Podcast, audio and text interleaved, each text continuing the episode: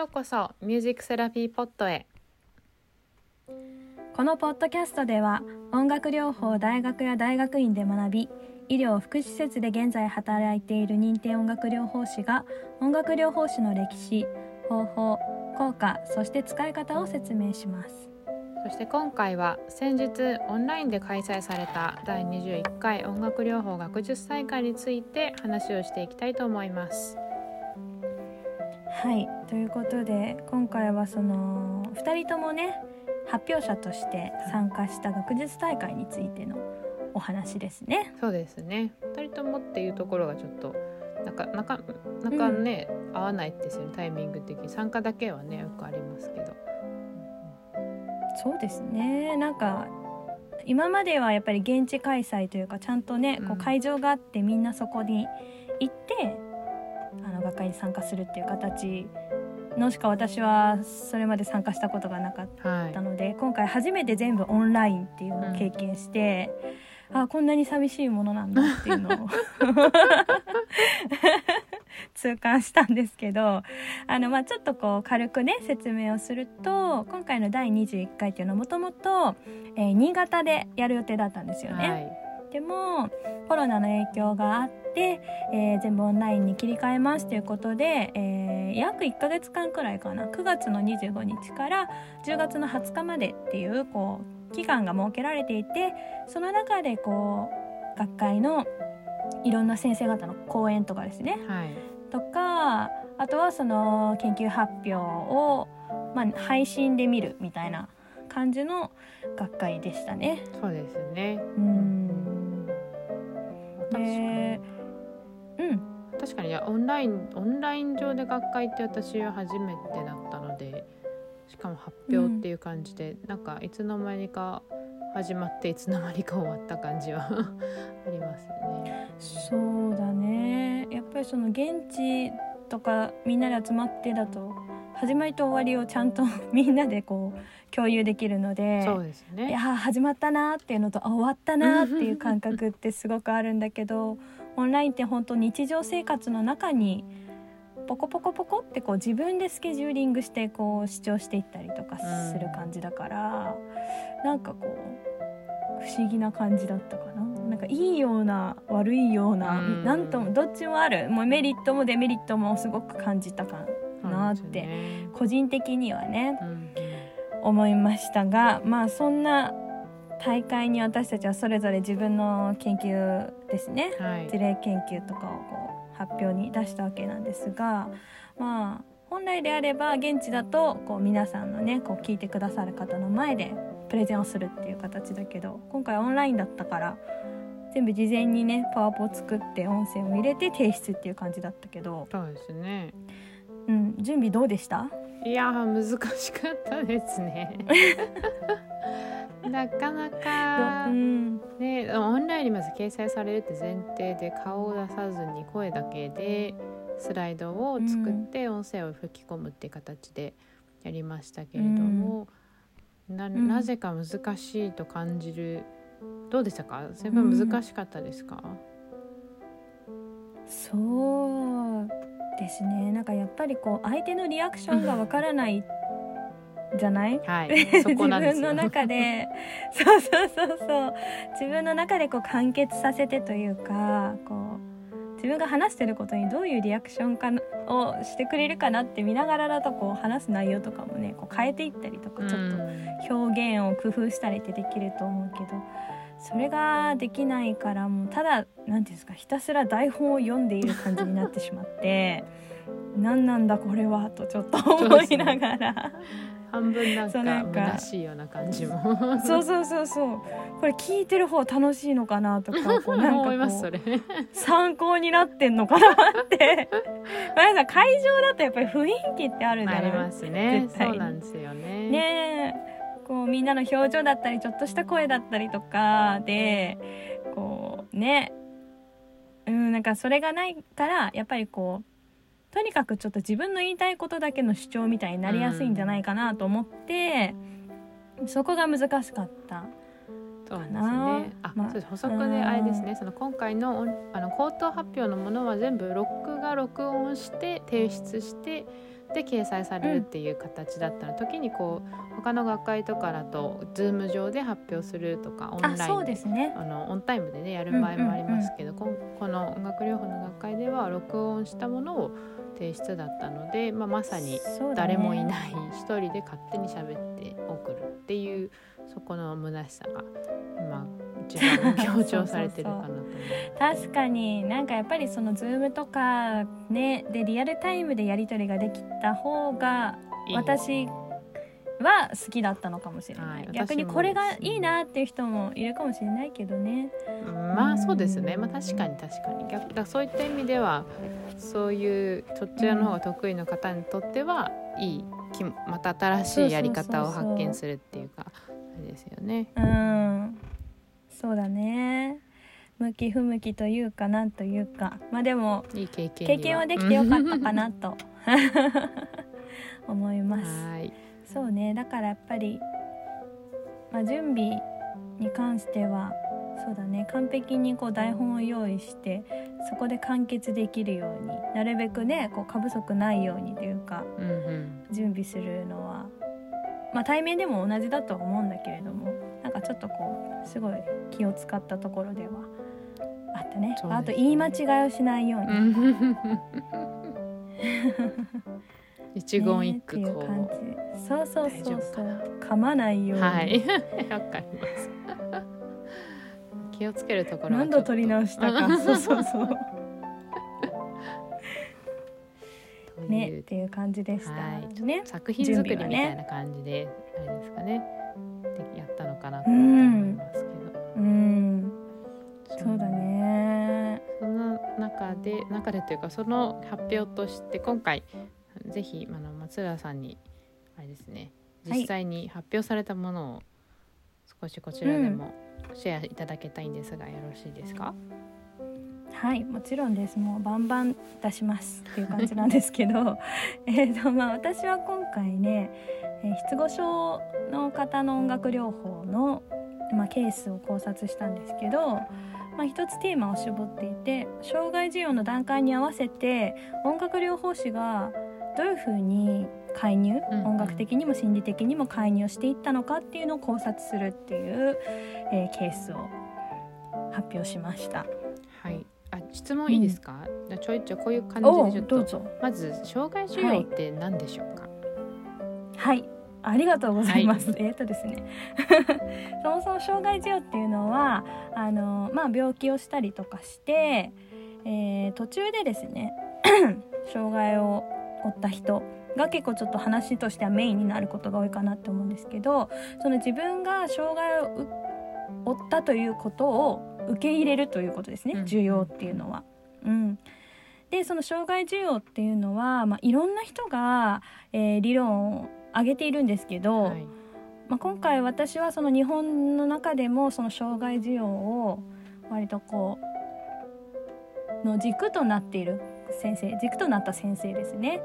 あの上田先生っていうあの理学療法士の先生がいらっしゃるんですけども、その先生が、えー、と提唱していた障害授与の理論っていうのを、えー軸にえー自分の研究をしたんですけど、まあ、その段階がですね障害授与の段階っていうのがあって5段階あるんですね。はい。で1段階目がショック期。うんうん。2段階目が非認期。うん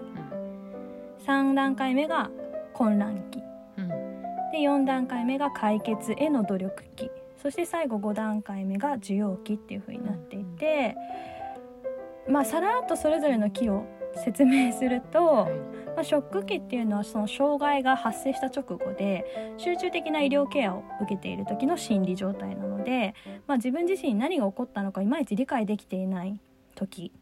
だからこそ落ち着いてるって言われてます、この時期は。るほど。比較的。分かってないからですね。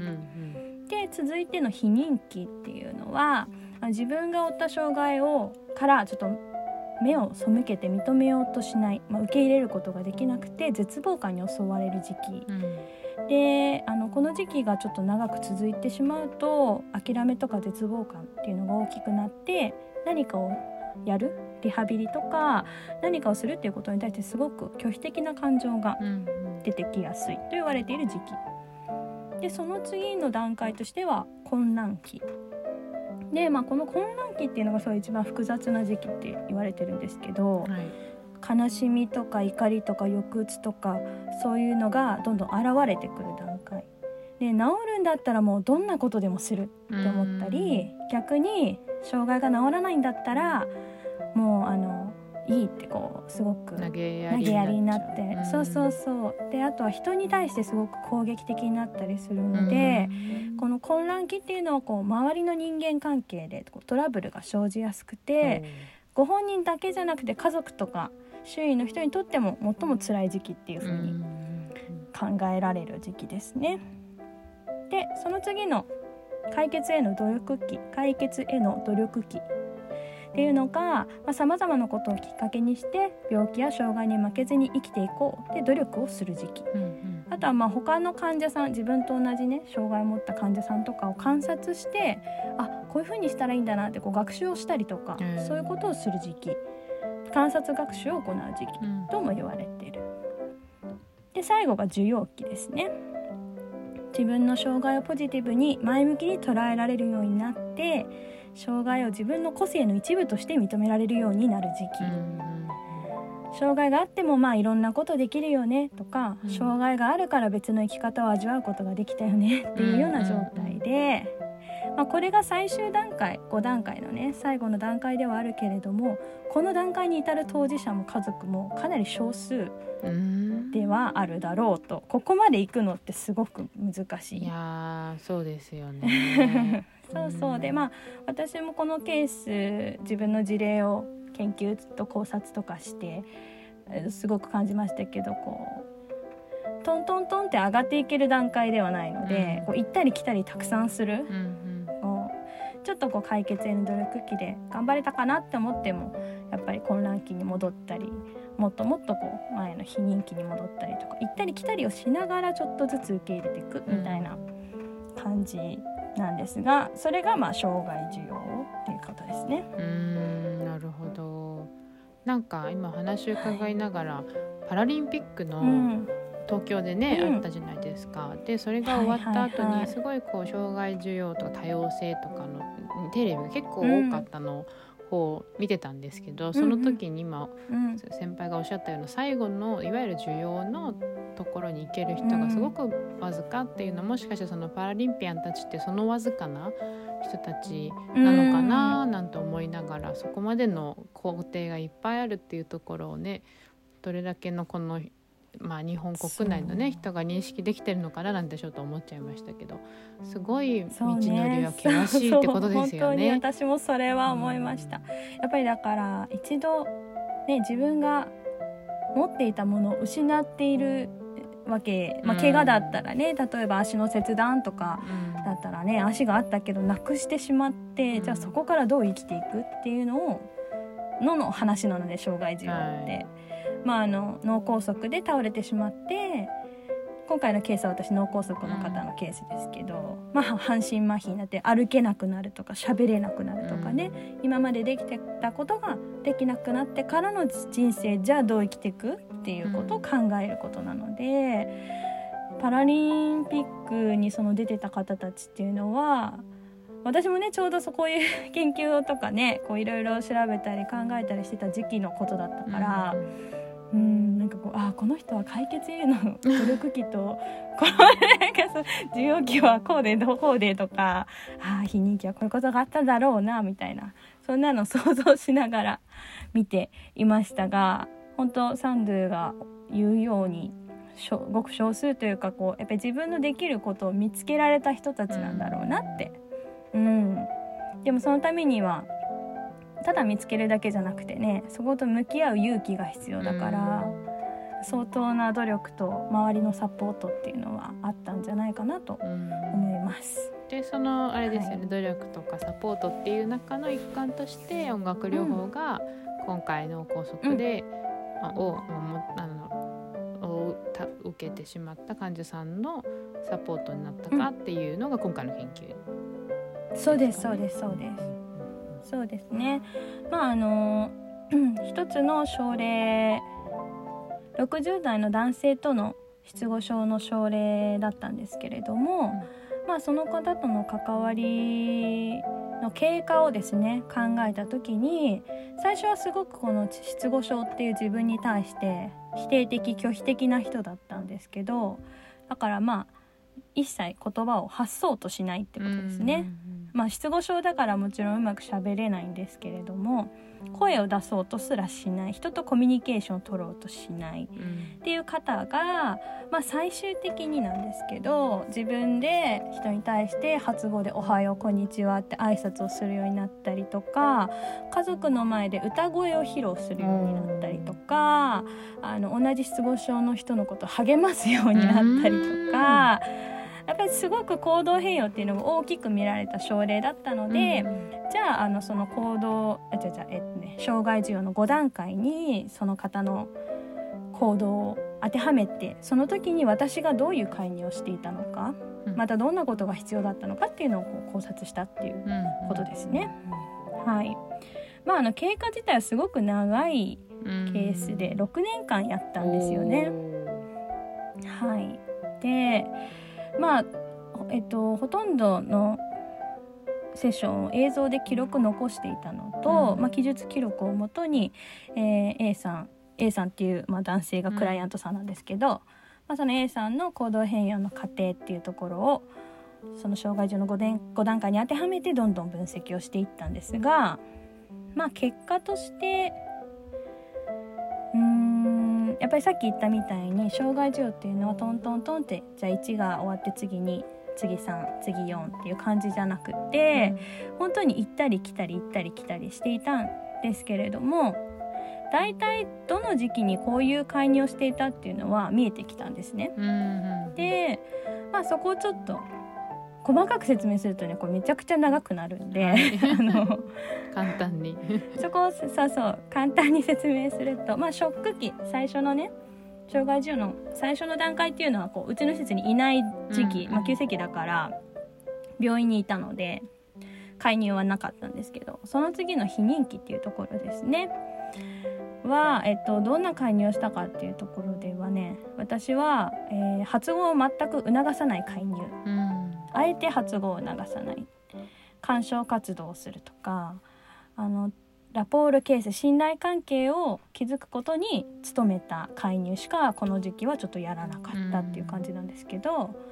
まあもともとご家族の希望があって個別をやることになったので何かに取り組んでほしいとかね。その本人希望じゃないところからなので、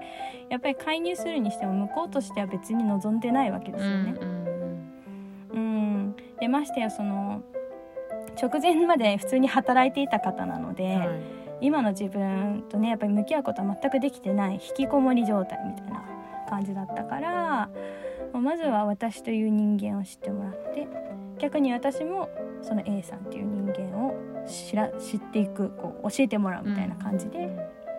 好きな音楽を聴いたりとか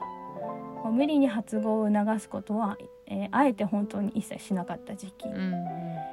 でしたね。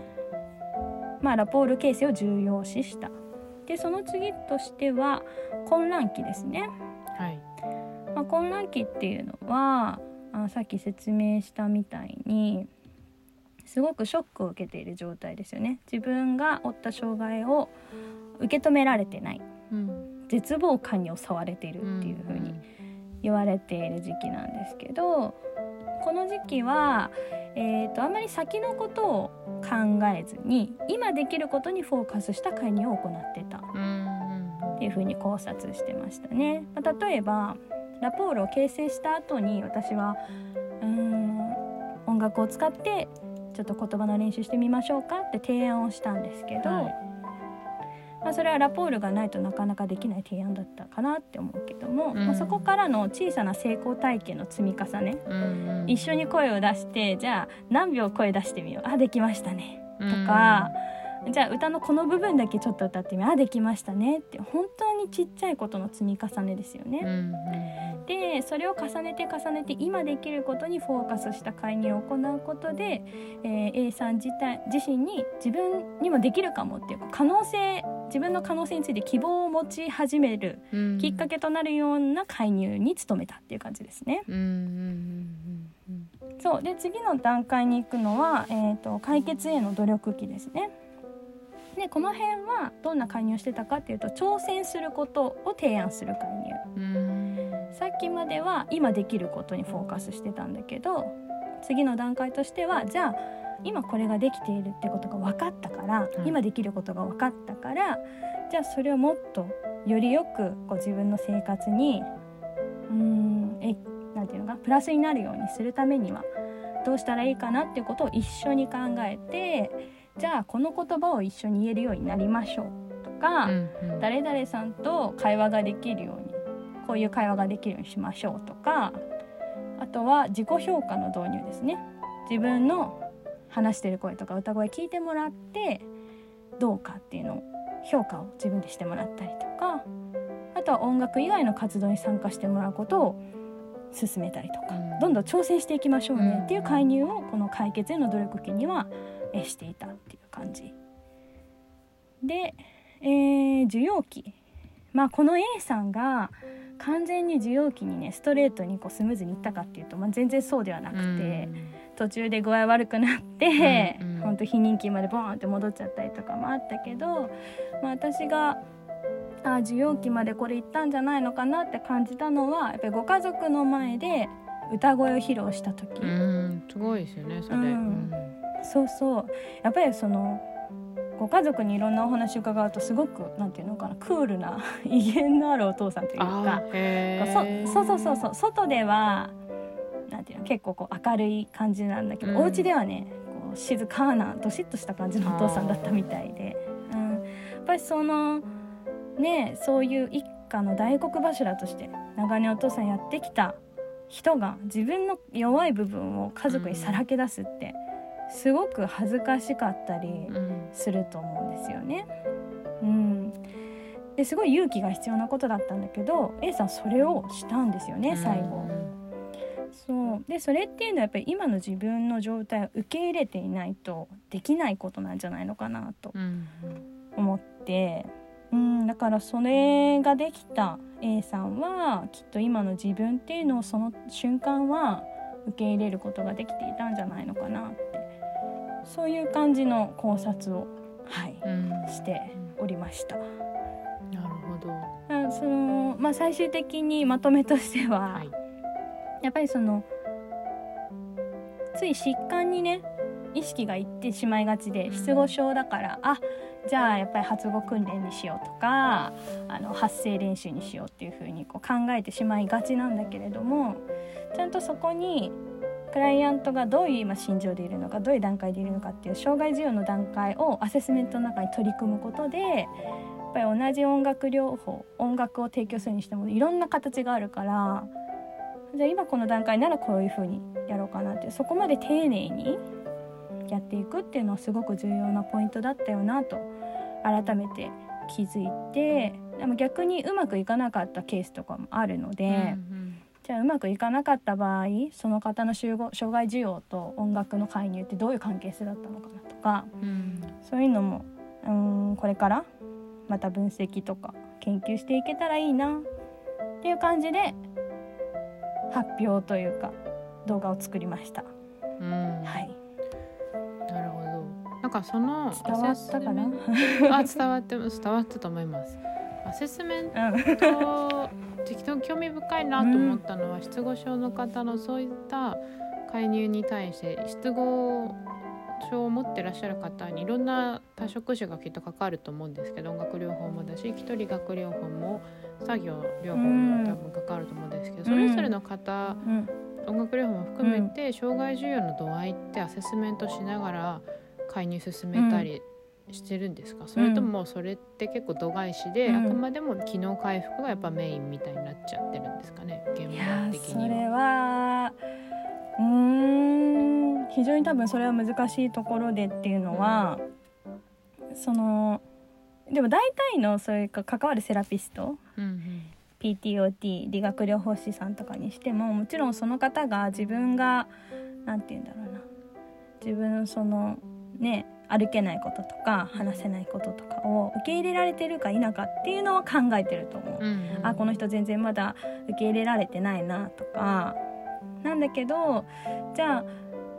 そこに対して丁寧な何て言うのかなこう心理療法的なアプローチとかカウンセリング的な関わりとかなんかそういうのまで全員が情報共有をして綿密にやってるかって言ったらうーんどうなんだろうねって感じかな。あ見えてこないとこって感じですよね。そうそうそうなんかその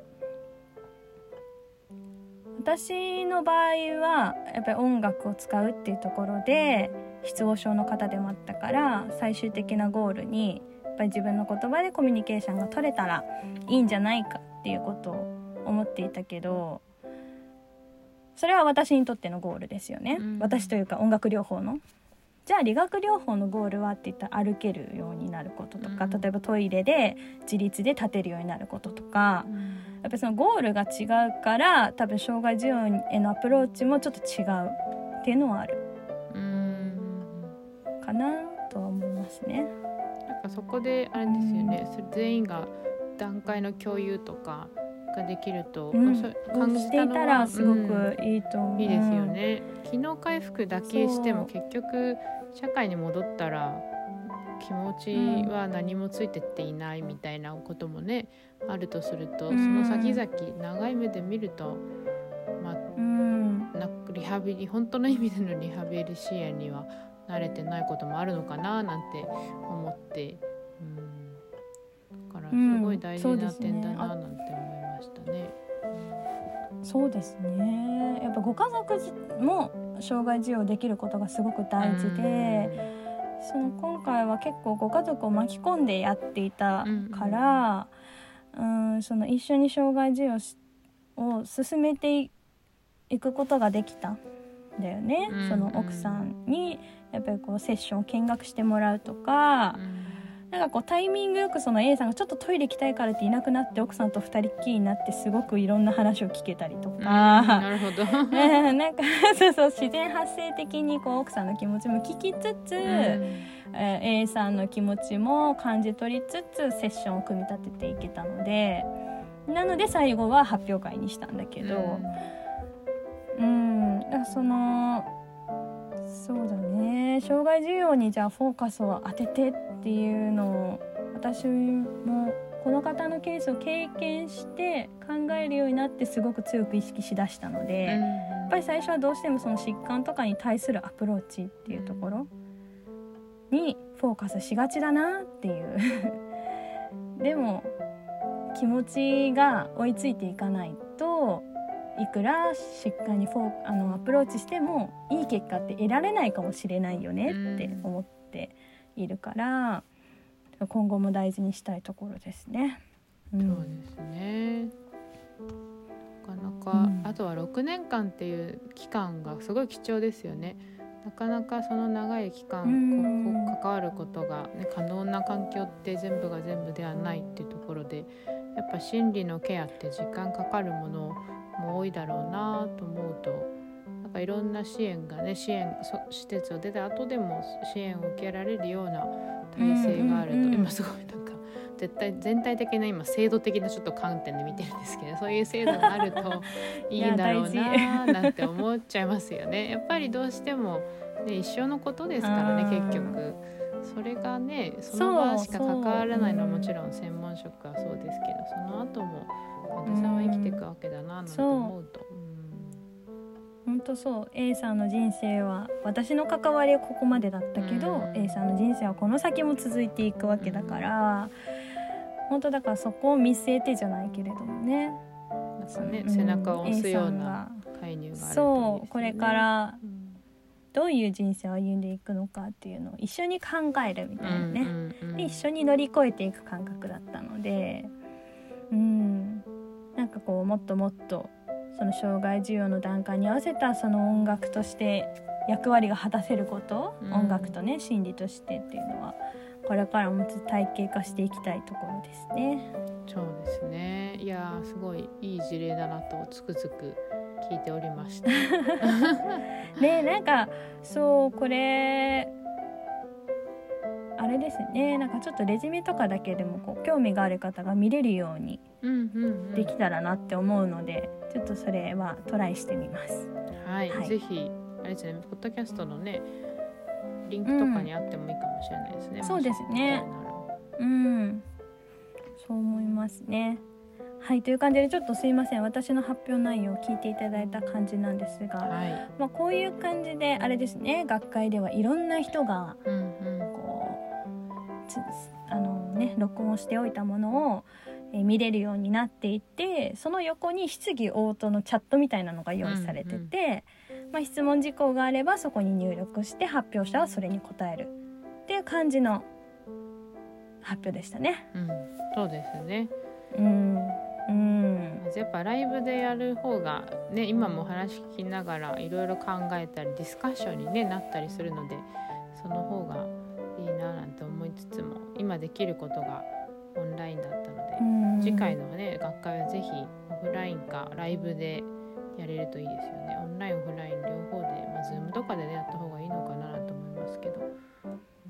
ねえ。まあ本当はやっぱりね対面ができる世の中に安心してね会える世の中になっていけばいいなって。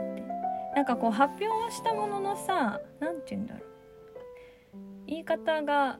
ちょっと悪いかもしれないけどやっぱりあれだよね。達成感少なくない？言いまあ方が良くないな。そのなんか終わったみたいな感じじゃなかった？そうそうそうなんかさこう今までって発表すごい私いつも緊張する人なんですけどドキドキドキドキしてみんなの前に行って発表して質疑応答もしてこう壇上降りて「はあ終わった」って思ってたんだけど それなかったポチで終わっちゃったからなんか。あーなんかああいうドキドキも私はきっと好きだったんだろうなんか臨場感みたいなね、のが好きだったんだなって改めて気づかされましたね。そうですね。なんかあれですよね、やりきった感もありますけどなんかその大ごとじゃなくなっ、いい意味でも悪い意味でも発表が大ごとじゃない感じになりますね。オンラインとかだと。こう人そうだ前に出ることねもないし、そうそうあ挑戦はしやすくなると思う。うん、だからそのや挑りがい戦しやすくがなないっていう そこ求めるんかいって感じだけど ま求めるんですよモチベーション維持のために、それはそうそうそうねまあ来年次回がどうなるのかなっていう感じではあるけれどもそうですねまあなん多分ねね両方ハイブリッドかなんかなのかもしれないですけど、うんねいろんなやりがいを、やりがいというか達成感をオンラインでもね さ感じれるような社会になるといいですね。そうですね。もう私はそれを願ってます。はい。はいという感じで、はいちょっと今回はあれですね MT 学会音楽療法学会を終えてどうだったっていうお話をしてみました。はいということで今月が11月なのでもう次回はもう12月で年末になります。はい、早いですね。まあ人によるのかもしれないですけど、はい私は早く感じます。いやいや早いよみんな言ってますね。早いね 今年は早い去年も言ってたけどそうですよね。毎年早い。うん、でねこう来年来年じゃない来月で、えーポッドキャストを始めてまるっと1年走ったみたいな感じになりますのでねうんうん。ちょっと振り返り12を月はどんなことをねそうねやれたらいいかなね。うんうん。はいはい。では来年来年じゃないです来月でい いこう一回閉まるような 感じになるかと思いますが、また次回もぜひ楽しみに聞いていただけると嬉しいですね。はいそうですね皆さん聞いてくださってありがとうございましたはい。ではまた次回お会いします。ありがとうございます。